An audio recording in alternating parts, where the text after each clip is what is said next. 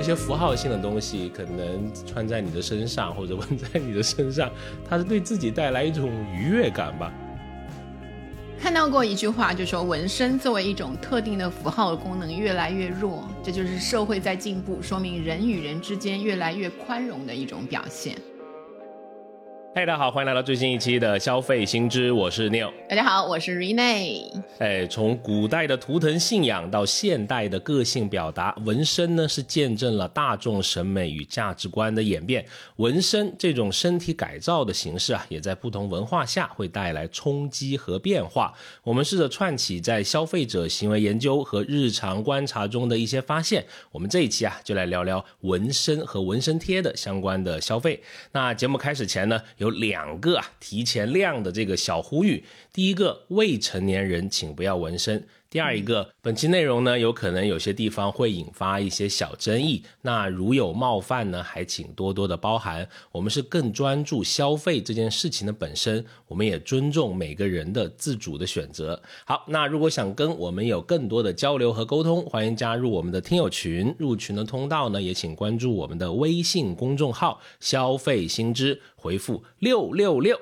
哎，那还是这个老惯例啊，我们先聊数据，先看一个。整体的数据，根据这个百度的指数显示啊，不同年龄人群对于纹身的这个搜索上，小于三十周岁的人占据着绝对的主流。另外，根据一个数据分析机构媒体研究未来啊，叫做 Market Research Future，它发布的一个报告的预计，二零一八年到二零二三年，中国在内的亚太泰地区将会是纹身去除行业增长最快的这个市场，就洗。纹身这个增长率啊是高达百分之十六点二。据他的报告分析呢，纹身去除行业的快速发展得益于这个地区人们对纹身接受程度的提高。当然也看到蛮多人是啊纹了之后有点小后悔，是吧？啊，老师。对。对，然后如果我们是去看那个作为一个消费现象去看的话，当然它本身纹身带了很多，比如归属的那一些寻求，或者是自我认同的那一些需求在里面。但是有一个有意思的现象，一年当中。大家对于纹身的关注，其实有着非常明显的周期性，或者说是一个季节性的一个消费。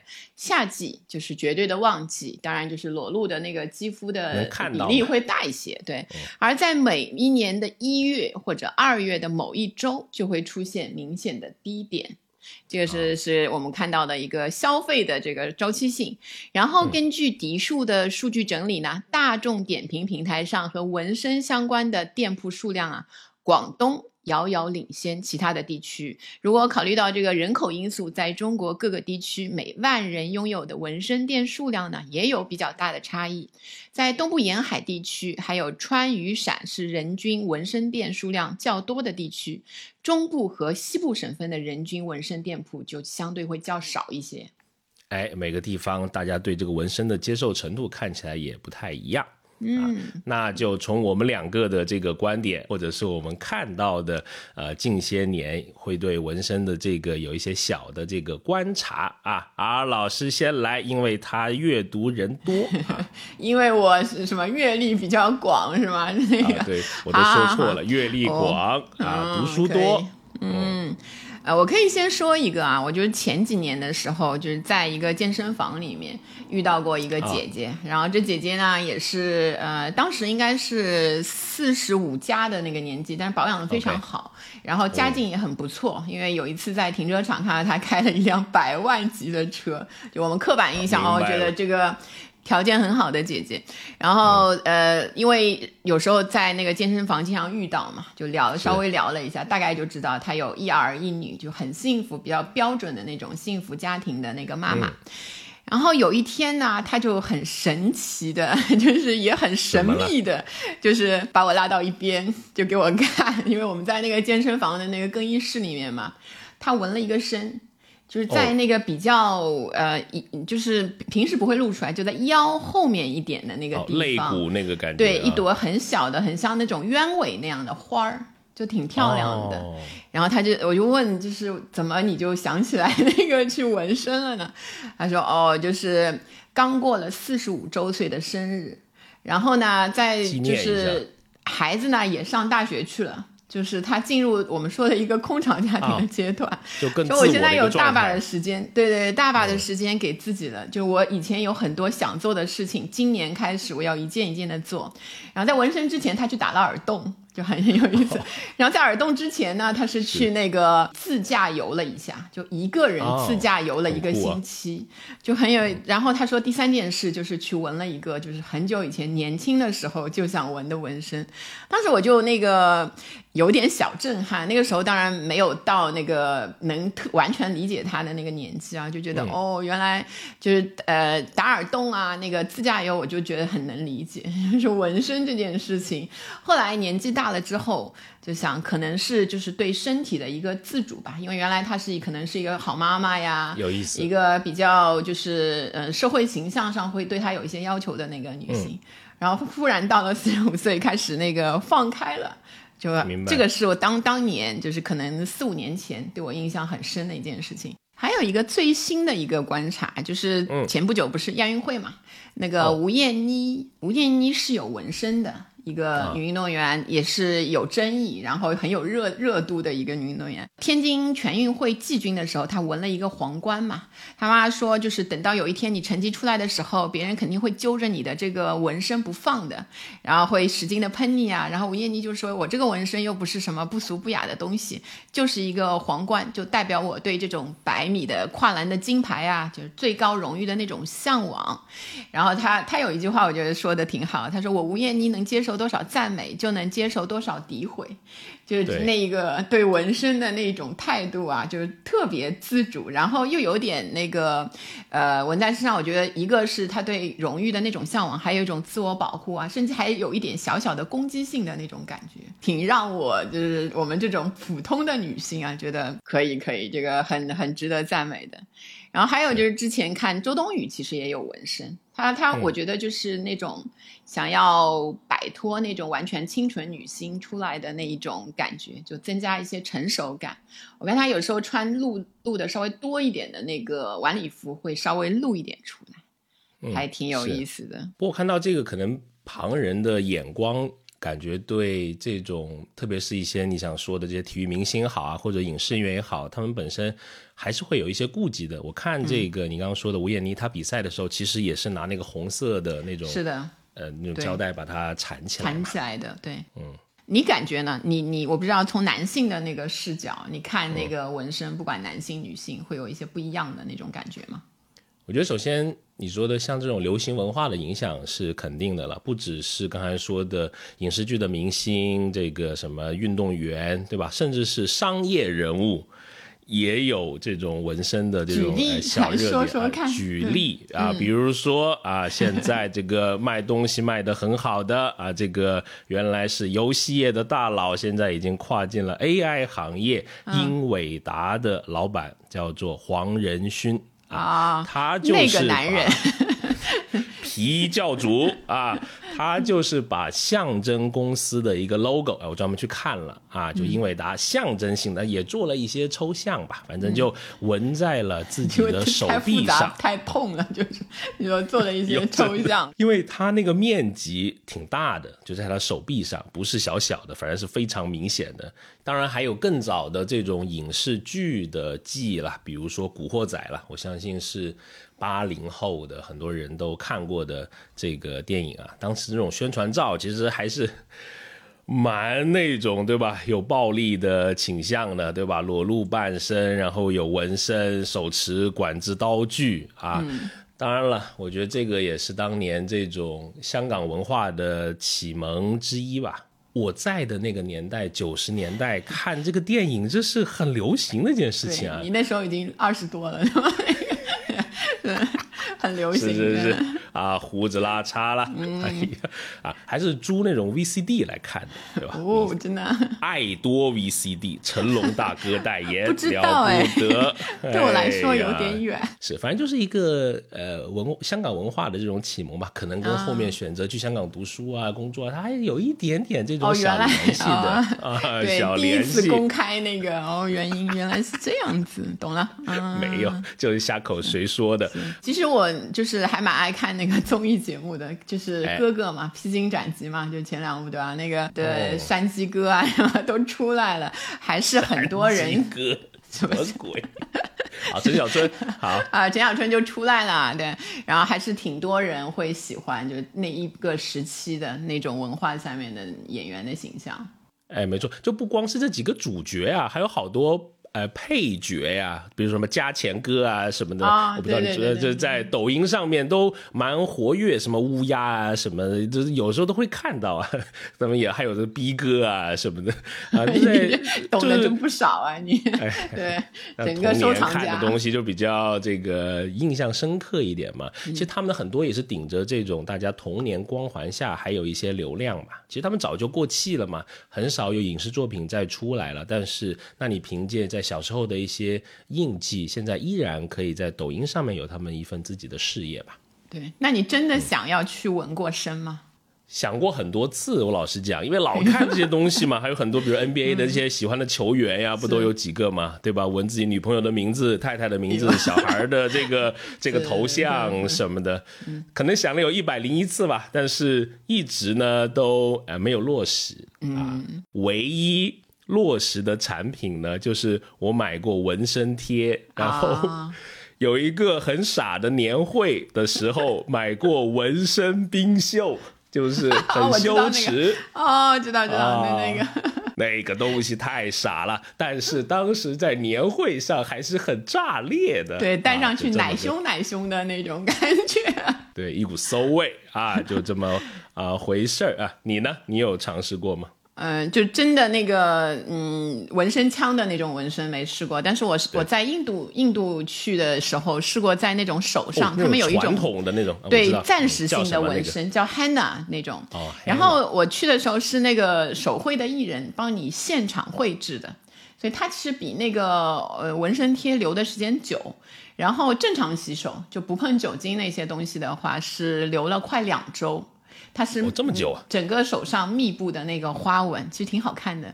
所以啊。其实有一个那个呃科学的那个原理小背景啊，就是手足部位皮肤上的那个角质蛋白会比较多，所以那个一般用染色剂给皮肤着色的话呢，染色剂是可以留存的时间比较久的，但一般也是几周之内，最多不过数月，所以看你本身的那种新陈代谢还皮肤出油的那个情况。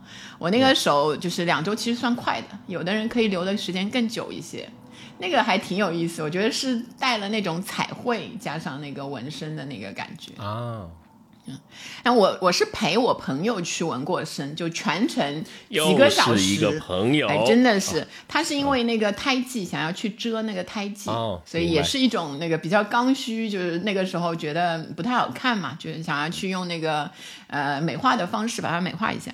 然后那个时候我有一个小观察很有意思，现在可以跟你分享一下。那个。我那个时候就是他有一个工作室嘛，大概有两三个那个纹身的师傅在弄，然后隔开的，就是你你看不到那个旁边的，但是你能听到声音啊。我大概进去的时候看了一下，就三个纹身的声音还是对？纹身纹身没有特别吓人的，不是拔牙那种声音，哦就是，但是呢，它连续的时间比较长，所以你能听到那个痛的那个叫唤声，哦对吧？我们那个很有意思的，就是三个隔间儿啊，两个女生有纹的，两个是女性的顾客，一个是男性的顾客。女性顾客这一边就是很安静，他 们从头到尾 很安静。男性那边啊，你知道杀鸡，你知道吗？杀鸡杀猪的那种，就是很像那种感觉。就我一直在想，就是确实男性不够忍痛啊，纹个身哎，我看过一个论文啊，还是报道啊，就说男性的这个对疼痛的忍耐度啊，是大概率是低于女性的平均水平的。是的，这这啊个是真的，就是但没想到那么低啊，因为女性一一声没吭的情况下面，对啊我刚不说那个黄仁勋嘛，就是那个叫什么英伟达的那个老板，他不是那个还挺大块儿的这个纹身嘛？我就看过一个花边小新闻啊，就是这个黄总是我的那个对吧？啊，不是可以可以，对，啊，是来引证你的。我举了一个例句、啊，他黄总自己讲的怎么说啊？啊，据说小道消息的黄总讲的，他说啊，这个纹身啊真的好痛啊，痛的呢，他就像个孩子一样哭了出来，而且在那个时候呢。他的孩子们就待在他的旁边，就跟你一样啊，也带个朋友，人家带小孩去，嗯，对，鼓励他，可哦，可能在旁边，对，他就不 不怕喊出来被我那个记录下来，对吧？那个，被你嘲讽。他说呀，他的孩子眼汪汪的看着他，仿佛就在说：“爸爸，你得忍住，别哭。” 懂了，不知真。假，但是你能看到纹这种比较大面积的，还是需要花费一些时间和要忍耐一些疼痛的。是，就是需要有一定的忍痛度，对吧？那个不是随随便便就那个纹身贴，相对来说好像就那个轻松了很多。你有没有注意到，其实，在我们身边啊，就公共的那一些空间里面，关于纹身的那个广告，其实现在会看到的比较多了。呃，以前比较多的还是在那种呃小巷子里面啊，对吧？对搞个那种霓虹灯的那种，是吧？哎，我不记得了，我这个回忆有一点模糊了，我不知道是在杭州或者上海还是哪个比较大的城市，我在地铁上面看过纹身的广告啊，嗯啊，就是在出口的时候不是在一个特别黄金的位置，但是能看到过啊，叫大什么什么纹身啊，就就就不念出来了，等于没说啊啊。反正见过都模糊 的一个印象。还有一个我自己观察到的一个好玩的一个现象，就是纹身里的中国元素嘛，我们就不讲，先不讲那些老外那些什么搞笑的什么字，对吧？纹错字，或者是纹那种 有点傻兮兮的那种字体啊，就不那么美观。反正啊，我反而看到更多的是一些新的这种，比如说呃一些山水画啊、水墨画啊，甚至有一些是那种泼彩的那种感觉的纹身，我觉得还挺好看的。哎，中国风。不过呢，讲到老外这个文中国字。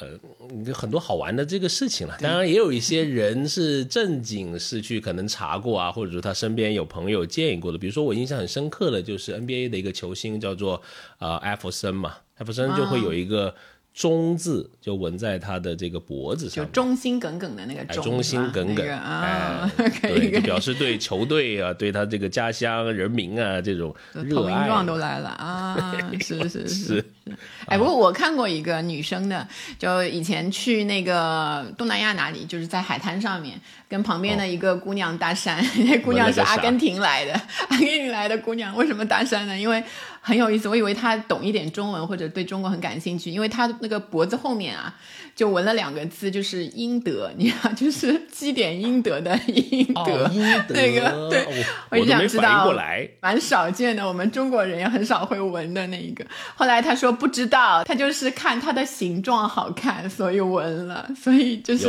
有时候就中国字可能就是一个图案，所以他们也不 care 这个嗯内容的关系。好，然后我们把纹身如果看一下它的这个起源的话，就会发现就是在传统社会里面的共识，纹身就是坏人的标记啦。没错一，开始是从商周的时候，直到明清啊，纹身一直是作为一种刑罚的手段是存在的。同样呢，它和那个国内社会推崇的这个儒家文化观念啊，也是背道而驰的。嗯，是身体发肤受之父母嘛。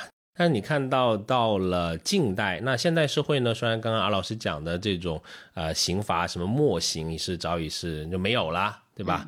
但是许多社会上的一些不良分子呢，是依然是热衷通过纹身来标记自己的一个属性呢，不管是吓别人还是给自己增加一些气势啊，那也加剧了所谓的纹身的这种污名化。比如说你在一些反黑剧里面看到那种、呃比较反派的人物啊，通常啊就凶狠一点的，就没什么脑子的。我 说实话，看到的啊就是会有一些比较大面积的那种纹身，反而是那种厉害的、脑子好的，你看那种反面人物裸露的纹身就少，大家刻板化的符号。化的一个消费了。如果真的从消费的意义上来看，它真的是符号的产品。是，我也在网上呢找到了一个，据说是内部人士的一个访谈。他说，两千年之前呢，他的纹身馆的生意啊，基本上都是来自这个道上的客人。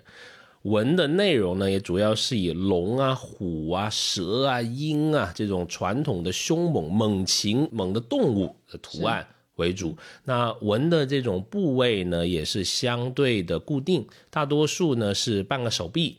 啊，那极个别的呢，会把整个后背都纹起来，就看起来挺吓人的，对吧？就比较标准的那种你在影视剧里面看到的坏人的样子啊。那在我们的邻国，像日本啊、韩国啊，纹身它也是作为一种亚文化的艺术形式存在的。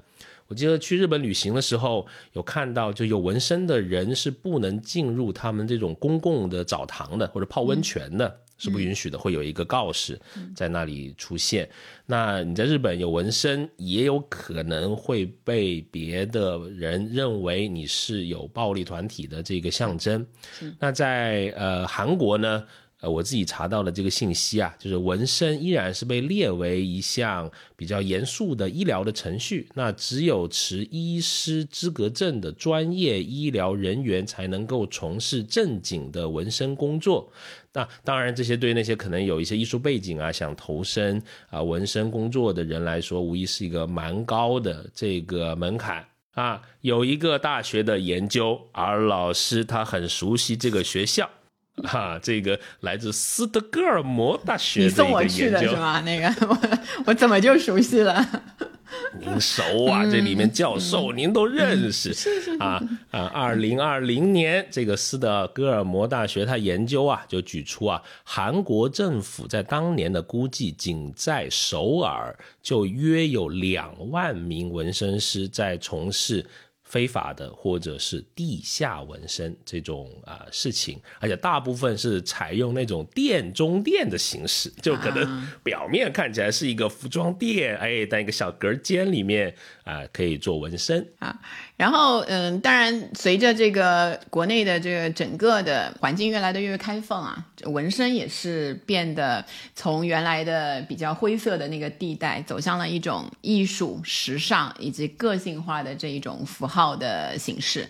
年轻人呢，也会通过这一个特殊文化进行内心的宣泄和个性的张扬。比如说，它比较重要的一些就是自我认同。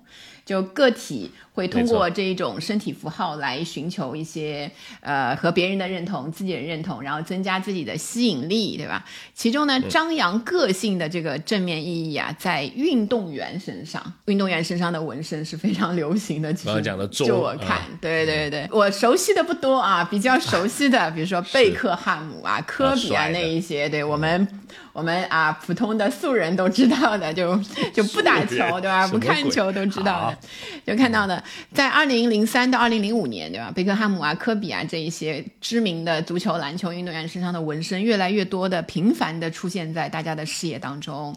嗯，其实同时，它所带来的新高潮就是给这个纹身馆的，你知道，就是当时就是纹身馆的那个师傅啊、老板，他们说，就是光贝克汉姆的那个天使翅膀啊，每每个月都要做非常非常多的次，就是一个流行的发型一样的概念。嗯，哎，我其实上一期讲那个二奢节目里面，我不是说我看了贝克汉姆的那个纪录片吗？对对对，因为贝克汉姆先生正经是我童年的一大偶像啊，我真的看过他好多乱七八糟的花边新闻。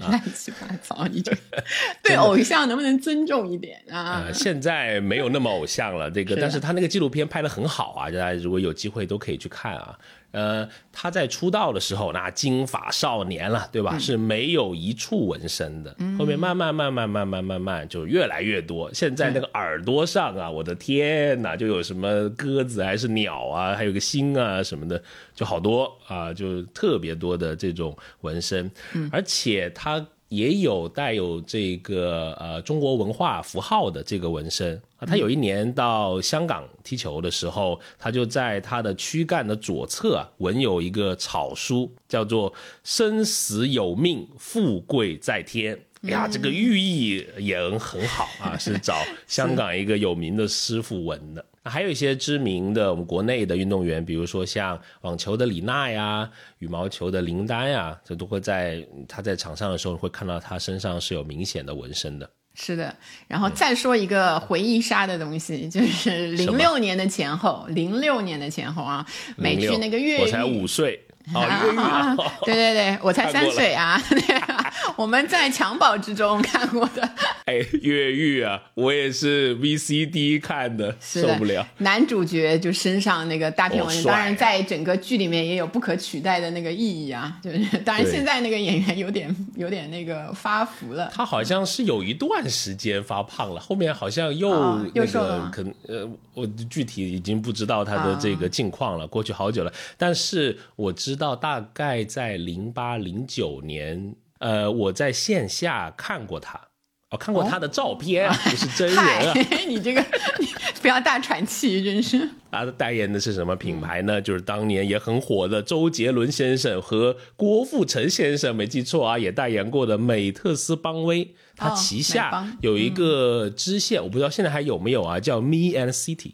就是还有对，还有我在商场还看到过女装的，女装为主，好像是是就是这位叫米帅的这个男演员啊，他代言的，嗯，也过去很多年了。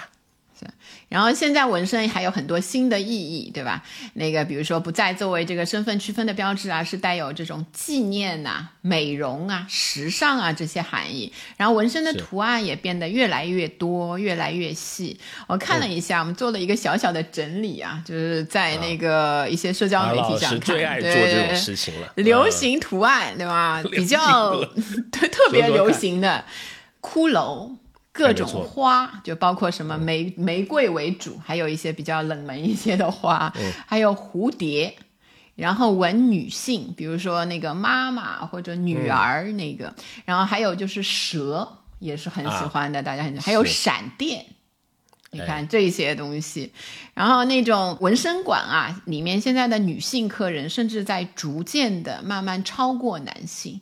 就我看过有一个女性，就是采访一个女性喜欢纹身的那个消费者啊，这个采访她，她的她有一句话让我觉得挺受震撼。她说：“我没有什么特别的那个意义，我就是想让那个美丽的图案真实的存在在我的皮肤上。”这就是我纹身的意义，它就是想就是审美的那那一些出发点，所以女性一般喜欢在比如脚踝啊、肩胛骨啊、腰啊这些不明显的部位纹上一朵小花或者一句话或者只是一个日期。所以有时候就是我说的，有时候在泳池啊、什么更衣室啊，你会看到的。但是你在外面，其实看到纹身露出来的女性很少，因为它都在比较隐秘一些的那个地方来闻。是，当然还有一些比较，呃，我不知道说新潮吗，还是一些新的。我看到有人闻化学式啊，就我以前有同事。啊，就是 闻一个分子还是什么的东西，可能闻个多巴胺在在 在这个手臂上面，还蛮酷的。哎，这蛮。我有一个念医科的朋友，就闻点那种骨头啊，什么心脏啊，考试作弊嘛？啊，开玩笑，开玩笑啊，对不起。你又显露了你这个人的本性。好，我看到过一句话，就说纹身作为一种特定的符号功能越来越弱，这就是社会在进步，说明人与人之间越来越宽容的一种表现。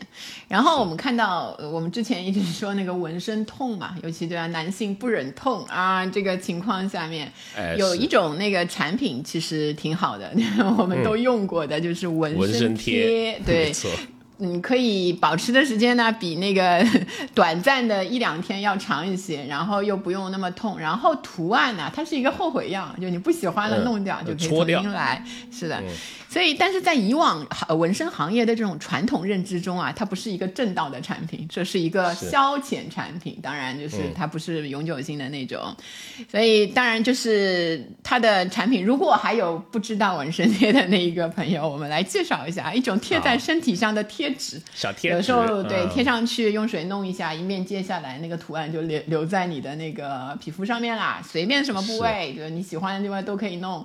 然后要擦的话，就和传统纹身比起来简便，没有痛苦，大概可以保持一个星期或者更长的时间，不怕水洗。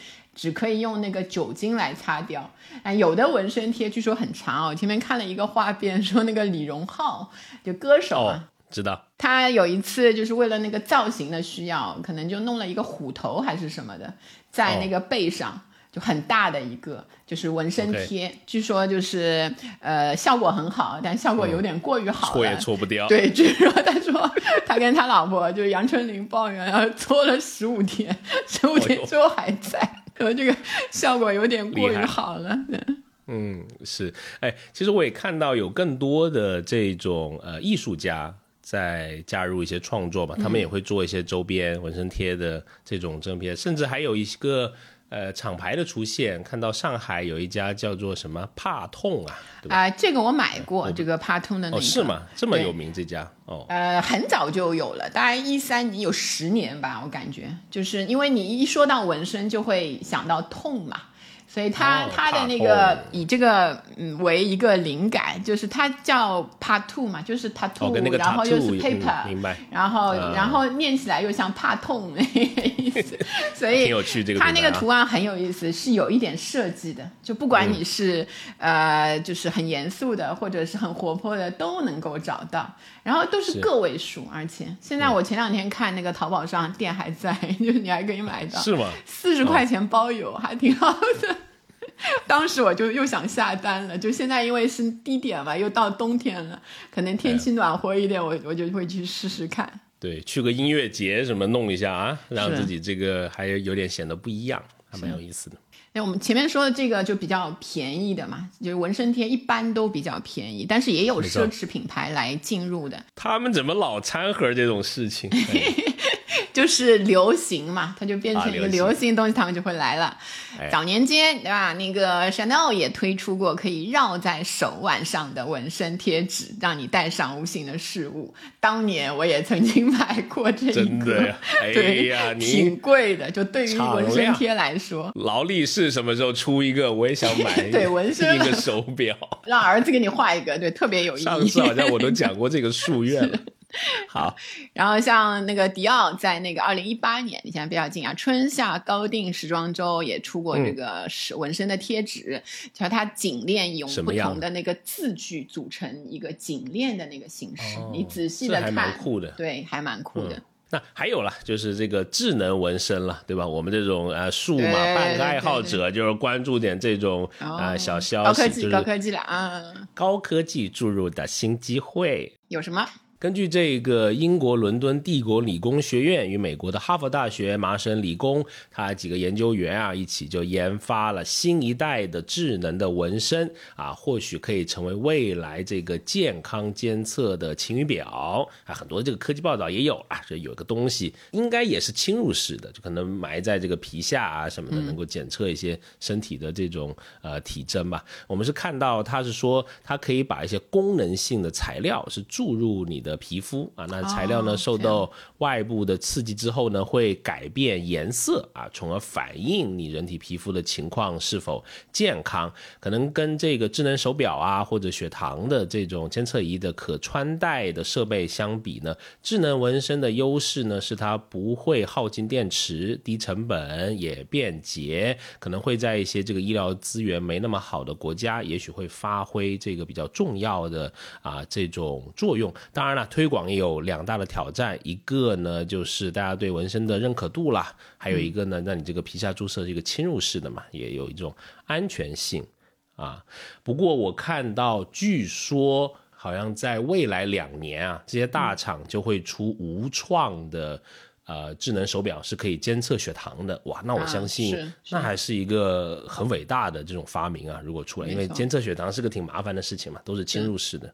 这个纹身开始慢慢的被大家接受，也是因为在消费者端啊，审美观和价值观在变化。它从一个就是不那么就代表代表没有那么光明形象的那一个符号，变成了一个比较偏向艺术图腾的那种潮流一些的。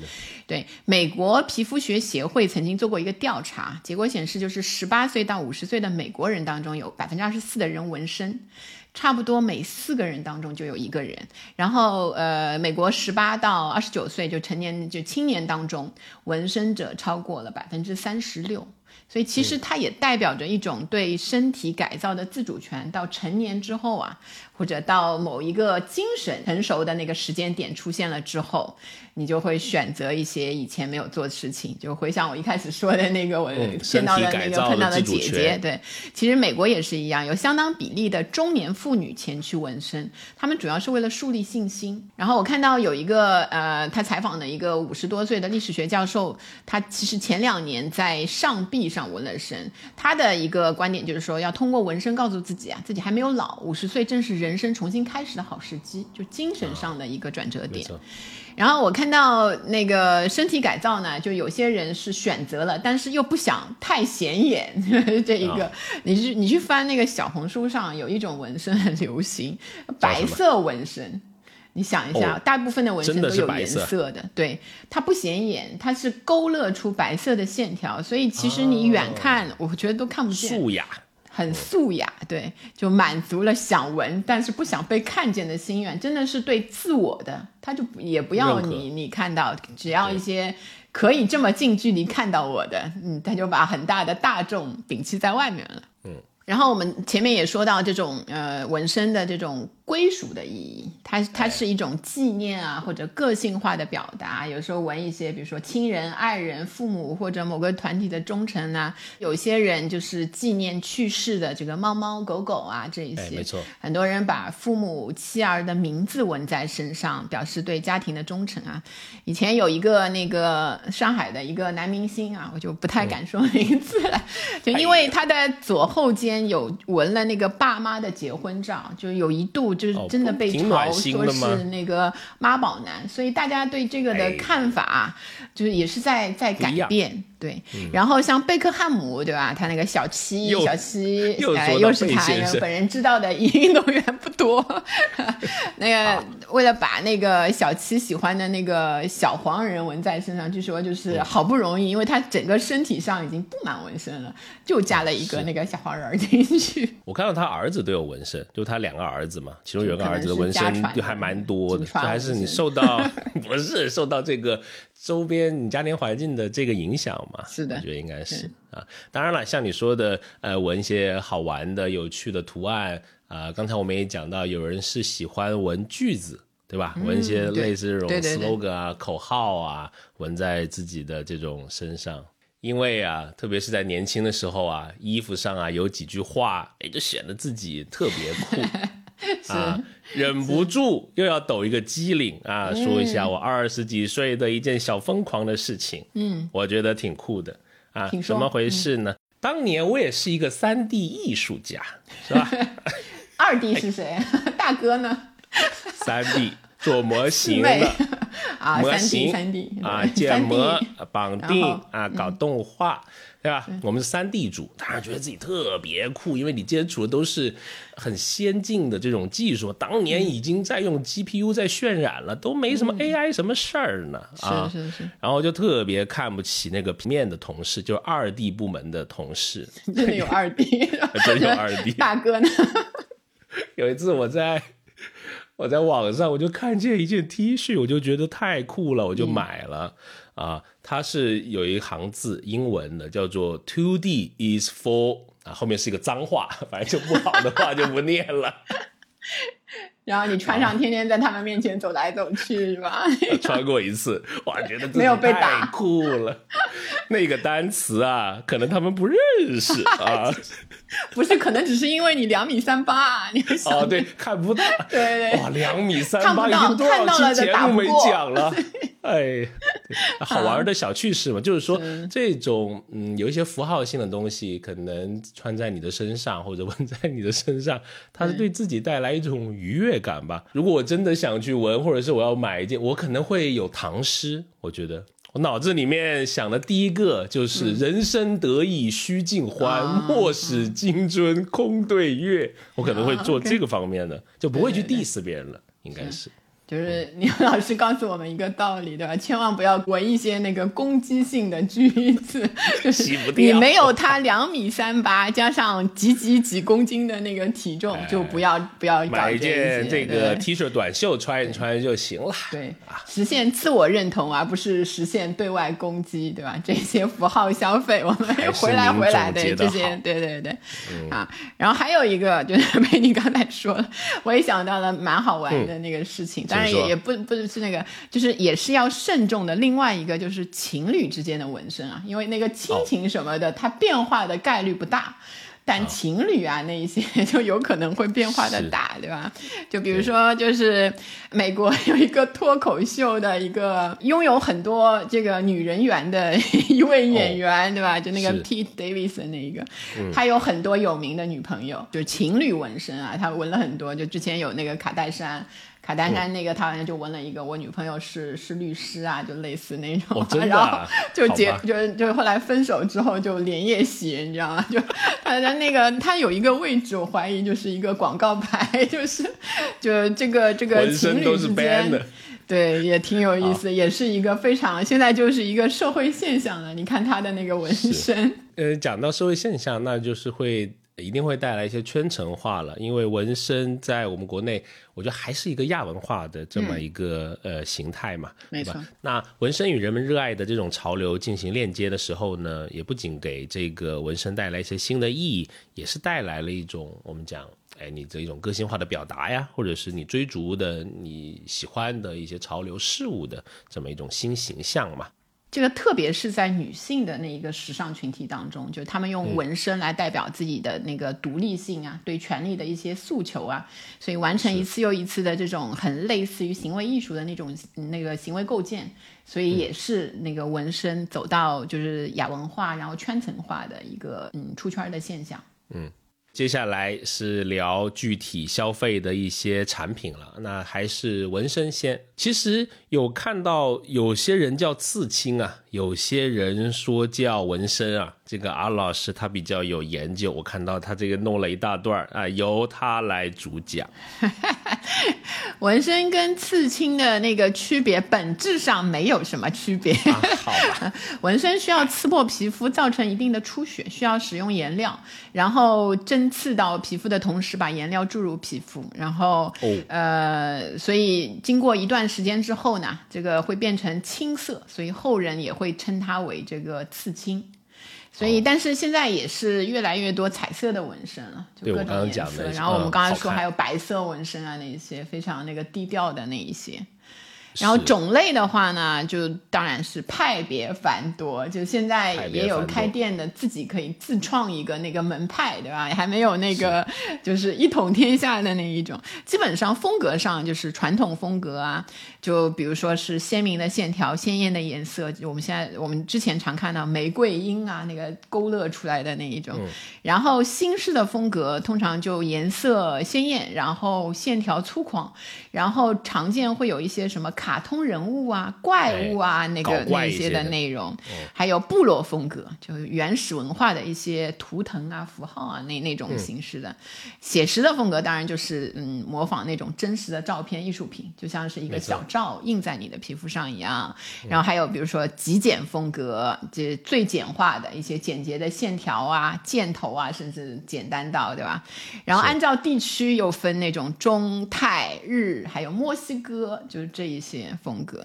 那再来看到这个提供纹身服务的一些场所，那通常看到了他们会把自己叫工作室了，然后当然还有一些这个呃个人纹身师，他会在社交媒体啊，比如说我在微博我关注过两个，就还挺酷的，有一个专门画线的，哇，这个画的就有自己特挺色的狂野那种嗯哎非常有自己的特色。他一般会说，我今天又扎了几个，他是用扎 这个差词啊，对，扎了几个啊。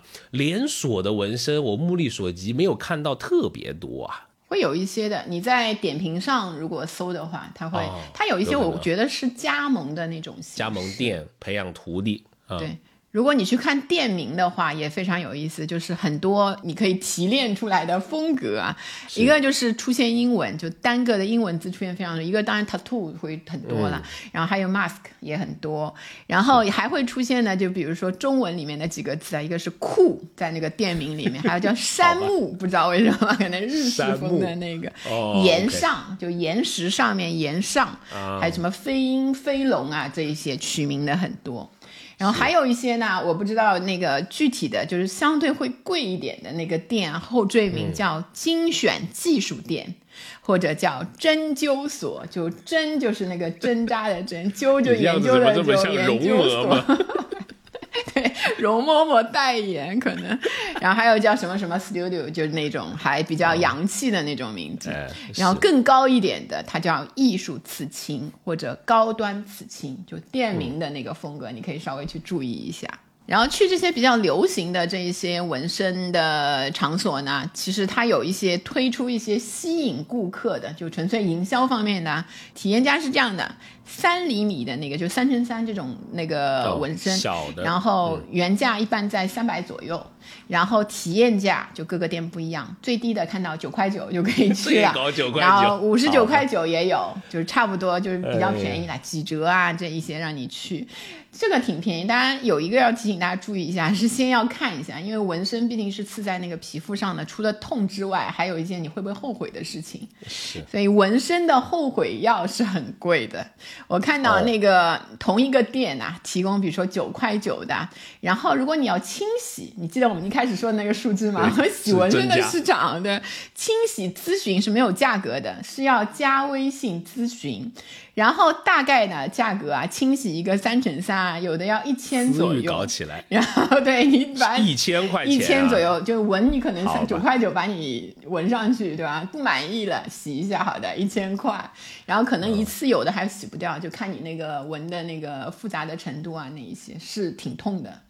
就要用那个激光啊，那一些去去，就跟做医美那种差不多的意思嘛。是这个用我们行话来讲，九块九是拉新。那客户的 LTV 的升高，主要是靠洗纹身。你懂了。老板的核心业务是洗纹身。是。啊，哎，当我突然想起一个有趣的小故事啊，不知道当讲不当讲，但是我觉得很有趣。啊，让你讲，让你讲。一本小书，因为我看到我们听友还是蛮喜欢这个阅读的啊。这本书不知道还买不买得到啊？这个呃，应该叫做《文上瘾》，当年在香港买的，就纹身纹上瘾的那个。哎，他纹上瘾，因为纹身很多人不说只有第一次和下一次嘛，就是无数次，无数次。你你一旦想去做了，就 像贝克汉姆先生一样，现在哇，就全身都是啊。这个有趣是什么呢？它里面就有很多明星的这个呃访谈，有很多明星你是不知道他原来有纹身的，比如说吴彦祖先生，嗯啊，吴彦祖在在他在当年有一段时间，好像经历了这个感情的挫折，然后事业上又不顺，然后他在腿上纹过一个下山老虎，哦。有什么特别的讲究吗？就选那个图案，可能就是借助这种猛兽给自己什么转转运，我不知道啊。这个文化里面如果有懂的朋友，可以在里面评论啊啊。这个书不见了，其实我本来想找的书不见了，是在记忆中啊。但是有很多这个纹身小故事，它在这个里面。好的。好，然后说完了那个种类，我们来看看这个消费嘛，消费品嘛，它这种价格。然后最贵的地方，如果说那个全球纹身最贵的地方，二零一九年的统计，旧金山是最昂贵的，大概是一个小时两百八十美金。然后紧随其后的是纽约、香港跟东京。然后一般来说啊，就纹身越大。这个价格就越高，还有一些因为要需要纹很多次，所以在时间上它一次一次加上去。然后其他影响那个价格的因素还包括这个设计的复杂性，在身上的那个位置。就是敏感的区域会花费更多的钱嘛，然后使用的颜色，颜色越多，设计的要求越高，使用的材料越多，然后也是时间越多，所以相应收费就会更高一些。是，然后还有一个客观的因素就是店面的租金，工作室啊那一些，根据据地段变化，就是到中国的话，纹身那个收费最高的肯定是上海、北京啊这些大城市，然后二三线城市的收费平均都会低上一截。就像上海的话，就市中心，就像田子坊啊、新天地啊，年轻人比较集中的，和郊区，对吧？同样的普通的纹身，可以相差一半以上的那个价钱。我们大概的去看了一下，一般按天收费的方式，就比如说黑灰彩色是一千六一天，然后大概是工作六小时。遮盖、修改、添加的话，大概是两千块钱一天。然后纹身师的工作如果六小时以外的话，它是加班的，每小时是五百。然后通常这个设计呢，有很多的工作室是不收费的。然后但是你之前要付一个定金，大概是呃作品总额的百分之三十。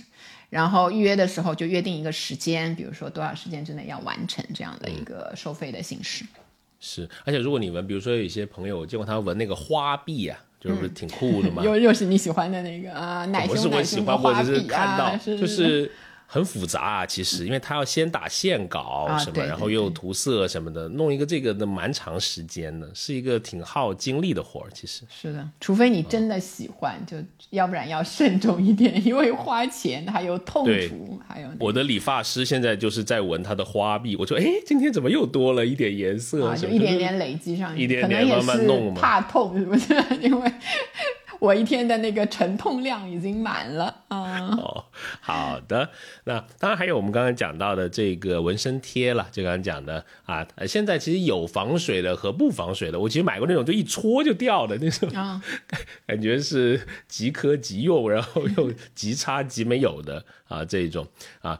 居然还看到了叫做什么草本这种纹身贴啊，搞搞不清楚啊，可能是防防上火 的关系，不是不是让你凉茶的，不是凉茶的作用 啊。那当然了，像刚刚儿子讲，也有一些纹身贴，它现在做的又防水啊，然后又时间很久啊。但是如果啊，你去搜这个纹身贴的品牌啊，比如你在淘宝上面搜，你会觉得他们的名字都有一点搞笑。比如说啊，为大家说一下，叫什么魔法美人、海伦丽人、娇美可秀拉米拉，就是不知道为什么他们会起这样的名字，就还挺有趣的。当然想到呃，我们刚刚说有一些艺术家也会呃在做一些纹身贴，比如说啊，你之前好像讲过一个国外的一个一个例子，你你可以说一说，叫叫什么来着？对，Tatley 就是很像买画一样，会有作者的名字啊、主题呀，就是你像，但是当然价格没有那么贵啦，就我看到那个一套两个大概是四十人民币左右。那邮费贵吧？邮费贵，一百块钱差不多。那本身的那个价格，因为它是一个，也是一个嗯一次性的产品嘛。是。然后在幺六八八上面，你如果去看那个批发的那个价格的话，这种你刚才说的这个啊，防上火的半永久 草本纹身贴，就是那种呃潮人必备啊，五百个起批，大概是两块二一个。幺六八八本来就是批发的那个。哦，没错没错，就整个公司都贴上嘛，就是出去搞什么聚会。是。就是，所以还还可以。就像我刚才讲的，如果你去音乐节，你看那些朋友的朋友圈里面，哎，有些也贴几个，也也挺好玩的嘛，对吧？对对对，就音乐节好像是那个纹身贴高光时刻，对对，各种各样的，包括前面上海的那个万圣节的 时候啊，也是啊，各种那个出来，哎，我还在现场看了一下，真的，确实，对，那天我正好在附近。哦，明白。对，好。然后其实那个纹身纹身贴的那一些产品啊，还有一些周边的这个产品出现。当然，一个就是我们说的很大的市场，洗纹身的那一个是个好生意，看起来。对，年轻的朋友一定要三思啊！前面有一个那个嗯，还没成年初中生去纹一个社会新闻啊，花了九百去纹身，但是去洗掉，后来啊想清楚了要洗掉了，花了六万。是，而且好像听过一个行规，就是很少会给人纹脸的，就纹脸啊，是一个，对对对，这个是一个有一些纹身是有禁忌的。对年轻人有时候去，就是未成年的时候去纹身，可能是一种又有自我攻击又有自我保护的，没有想得很清楚。所以未成年人一定不可以。因为纹身如果在国内生活的话，还是会对你的个人求学啊，有些入职啊，比如你说一些特定的行业，它还是会有一些嗯不利的影响的。比如说，呃，参军入伍啊，公务员呀，它都会对纹身的大小或者说什么有没有，它会呃做出限制的。那当然，说到这些产品，刚刚讲的这些洗纹身，那可能你觉得这个花费贵，或者也是很疼。我在抖音上面看过好多次了，就是那个叫什么遮瑕膏啊。啊，对，还会有人问的，说那个遮的很完美，这个遮瑕膏是什么牌子啊？就是我看它就像刮腻子一样，要好几个颜色调呀调，然后糊上去，很厚一层，反正看起来效果也还就这么回事儿吧，也还可以吧。啊，但是还看到一个生意，就是说。纹身师的培训啊，也还挺多的。我这我做这个功课的时候，反正就就收到一些，有些人呃也号称说我们还需要二十万的这个纹身师啊，去应对这个起来的这种市场。嗯。然后我们看，因为大家都进入到了一个新消费的文化，还有那些审美啊、消费模式啊，受到无数的影响。我们各种的那个产品的消费，同样对这个纹身市场也是呃受到了非常大的影响。传统的纹身行业呢，总是和线下的实体店挂钩，这也导致了纹身赛道的线上市场啊，之前是长期空置的。哎，也有一些人就也开辟了他在线上的一些生意啊，比如说之前有一个明星的项目啊，叫做 Inbox 啊，也是通过这个众筹的。它是一个加拿大的这个纹身贴的一个品牌，二零一五年的时候这种成立啊，那它也是提供这种临时的纹身贴，就可以持续一两周。那据说呢，它仅花费了一万美金的这个启动的资金，那现在的这个收入是超三千万元，而且也是一。一个现象级的在那边网红的这个品牌。然后在我们国内呢，也可以看到这个社交平台啊，对这种纹身的消费的这个推动。然后当然一个就是小红书啊，小红书上的纹身的分享。然后你去看的话，就觉得真的去研究啊，因为我之前就小小的研究了一把，就觉得这个分享是个玄学。有的人就说那个小红书上这个纹身的手稿不错，给我做啊。小红书上推荐的这个纹身店我们去。然后又有一个人就会说，哎，这家。嗯，小红书上说这个纹身一点都不痛，为啥我痛？差评就是你好的差的，你同一个店啊，这种纹身店很少有那个大家可以一致的那种意见的。这种文案不应该是？难道只有我一个人觉得痛吗？是不是？亲人们还有前面要加家人们，就是家人们。哎呦，难道只有我这么倒霉吗？啊，类似像这种感觉啊，你就会知道，就是确实有一些店在花了一些营销的钱在做，当然也有很多是那种自发的。嗯，分享真情实感的，但也会有一点混乱，因为你看一个店如果哎全是好的，你也会有点疑惑，哎有有好的有差的，然后还在同一个问题上，不同的消费者有不同的这个感受，就会让让那个整个产品决策啊、消费决策的那个过程变得更加眼花缭乱那种感觉。哎，那他们在小红书上面一般搜什么内容啊？就是纹身相关的，你看到？一般会看到的比较多的就纹身加上部位，部位比较流行的就腿部、大腿、手臂啊，就这一些。然后比如说搜这个小众图案，大家都不想那个，然后结果小众图案非常的集中，形成了另外一种那个。然后还有比如说英文啊，还有手稿型的啊，或者是情侣纹身啊这一些。呃，是你看啊，以前我刚刚还讲，都是在微博上面的这个纹身师，现在都跑到小红书去了，你也能看到这个流转的流量场哈。